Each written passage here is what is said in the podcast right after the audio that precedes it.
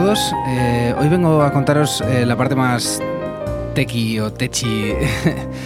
Eh, como dije desde el principio, soy un poco tocón de temas tecnológicos y me gusta estar un poco a la última. no siempre lo consigo, pero, pero lo intento. Pero si habéis leído el título de este episodio ya sabréis de lo que voy a hablar. quería contaros el uso que yo hago de Google Home en casa.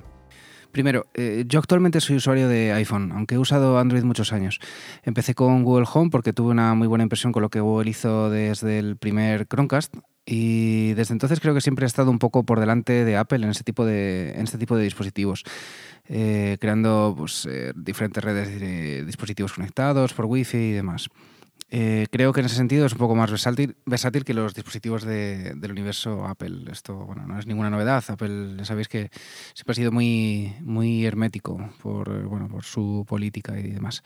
Pero vamos al grano. Eh, Google Home permite, lógicamente, controlar un Chromecast por voz, pero si te digo la verdad, yo no le doy este uso si tienen más de un Google Home, se entenderán entre ellos. Y si tienes algún equipo que integre Chromecast o Chromecast Audio, eh, lógicamente también lo va a entender. Pero bueno, de eso luego, luego hablamos. También integra lógicamente Google Assistant, lo que mm, le proporciona una fuente de información a la que puedes acceder eh, de forma muy rápida y ágil. ágil. Esto mm, la verdad es que está, está muy interesante porque bueno, para mí Google Assistant es eh, de los asistentes más, más completos, yo creo, ¿no? Tiene mogollón, mogollón de información.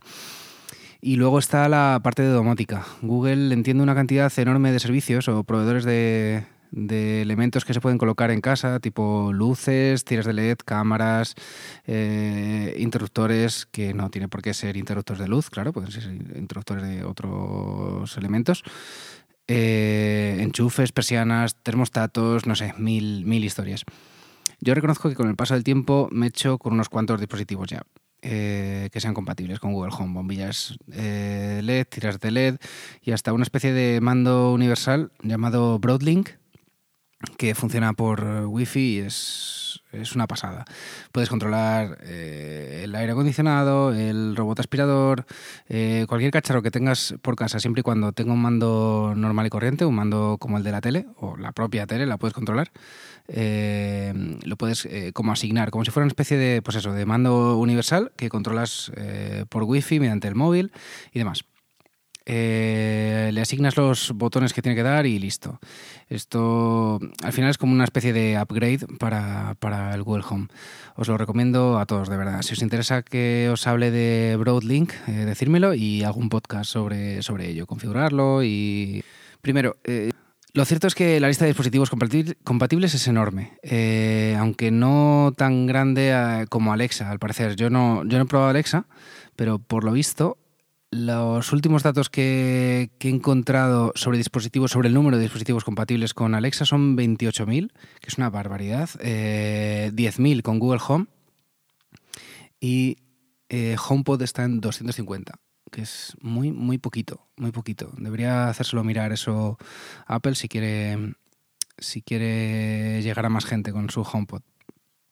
Aunque bueno, eh, igual el, target de, Apple no, es el mismo que el de eh, Google Home y Alexa, que cuidan otros, otros aspectos. Eh, de esto, bueno, trataré de hablar en otro, en otro podcast.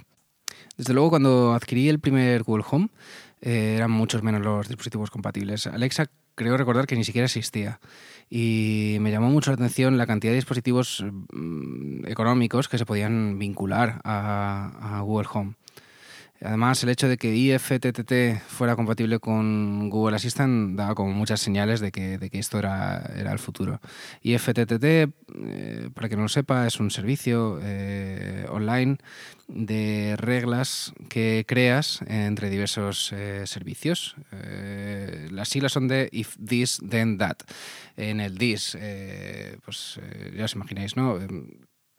Creas que cuando pase algo en un servicio determinado haga otra cosa en el mismo servicio o en otro servicio. Mm, pero bueno, esto es bastante más complejo como para explicarlo en 10 segundos. Pero vamos al, grano. Eh, en cuanto a la música, por supuesto es compatible, Google Home es compatible con Spotify. De hecho, uno de los aspectos más interesantes es poder hacer grupos de altavoces con varios Google Home. eh, que puedes tener en diferentes sitios de la casa. Pero no solo eso, también con altavoces que tengan Chromecast audio, tanto integrado como con el dispositivo externo y puedes hacer grupos. Además, eh, teniendo algún Chromecast en algún televisor de la casa, también lo puedes incluir dentro de ese grupo. En definitiva, puedes hacer incluso diferentes grupos para elegir dónde sí y dónde no quieres que suene la música de Spotify, lo que es genial porque acabas teniendo música por toda la casa, sincronizada, sonando exactamente al mismo tiempo, o elegir en qué punto puntos eh, quieres escucharla. Os cuento yo mi caso por si os sirve como ejemplo. Eh, yo en casa tengo dos Google Home Mini, tengo uno en el salón, que es eh, donde más tiempo paso y donde más órdenes, desde donde más órdenes doy al Google Home, y otro en, la, en el dormitorio. De esta forma puedo escuchar eh, música en dos habitaciones a la vez, pero es que en el salón además tengo una barra de sonido que tiene un Chromecast audio integrado.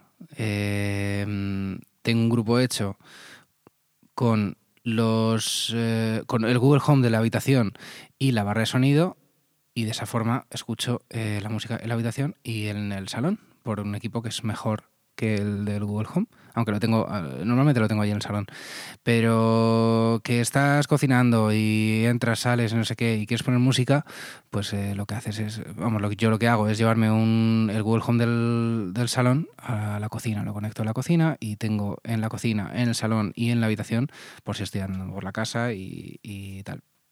Eh, creo que es mm, de verdad uno de los puntos más interesantes, o por lo menos de los que más hago uso yo.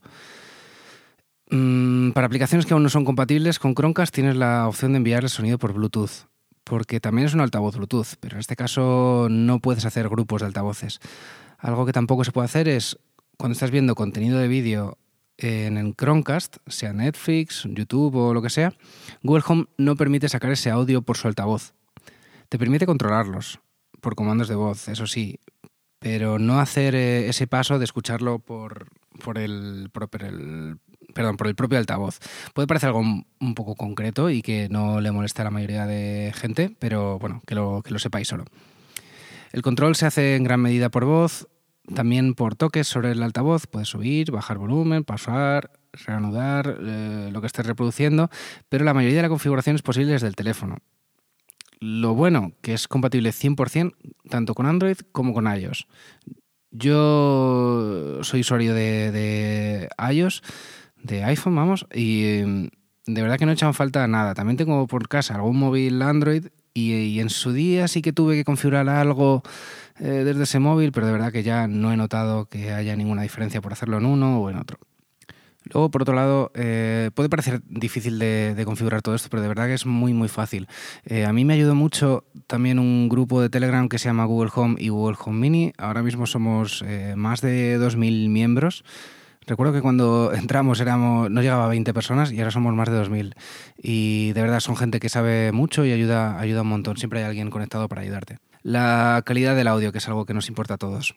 El Google Home Mini no está mal Creo que está un punto por encima de los típicos altavoces Bluetooth baratos, pero no mucho más. Eh, Google Home estándar, el grandote, por así decirlo, está un poco mejor, pero tampoco supera lo que podríamos tener en un eh, equipo de casa, equipo de música, perdón, que esté en casa o en una barra de sonido medianamente decente. Y, bueno, en mi caso al menos no va a sustituir nunca al equipo de sonido principal, por así llamarlo. Pero está bien, ¿eh? Eh, cumple la mayoría de los casos, las expectativas que, los usuarios puedan tener y con los debidos ajustes con dispositivos compatibles y una buena ecualización, que por cierto sí permite toquetear un poquillo, un pequeño EQ de dos bandas, eh, lo justo, la verdad, pero bueno, algo es algo creo que podrá con esto cumplir con lo que, con lo que necesitáis. De verdad os recomiendo que eh, le echéis un vistazo. Además, el precio es bastante económico. Creo que son en torno a 50 euros o así el Google Home Mini y alrededor de 90 100 euros el Google Home estándar. Pero vamos, siempre salen, están cada dos por tres sacando ofertas y bueno, os podéis ahorrar 15 o 20 euros fácil. Y creo que ha sido todo. Eh, hasta aquí el podcast de hoy, que ha sido bastante más cortito que la última vez. Valorar cómo estiméis el podcast. Espero que os haya gustado de verdad. Lo podéis hacer en, en iTunes. Y nada, dudas, sugerencias, eh, cualquier cosa que se os ocurra comentar, eh, en arroba eduhr85 o arroba cables y teclas o a través de la dirección de mail cables y teclas arroba gmail.com que estaré encantado de responderos. Muchas gracias y hasta otra.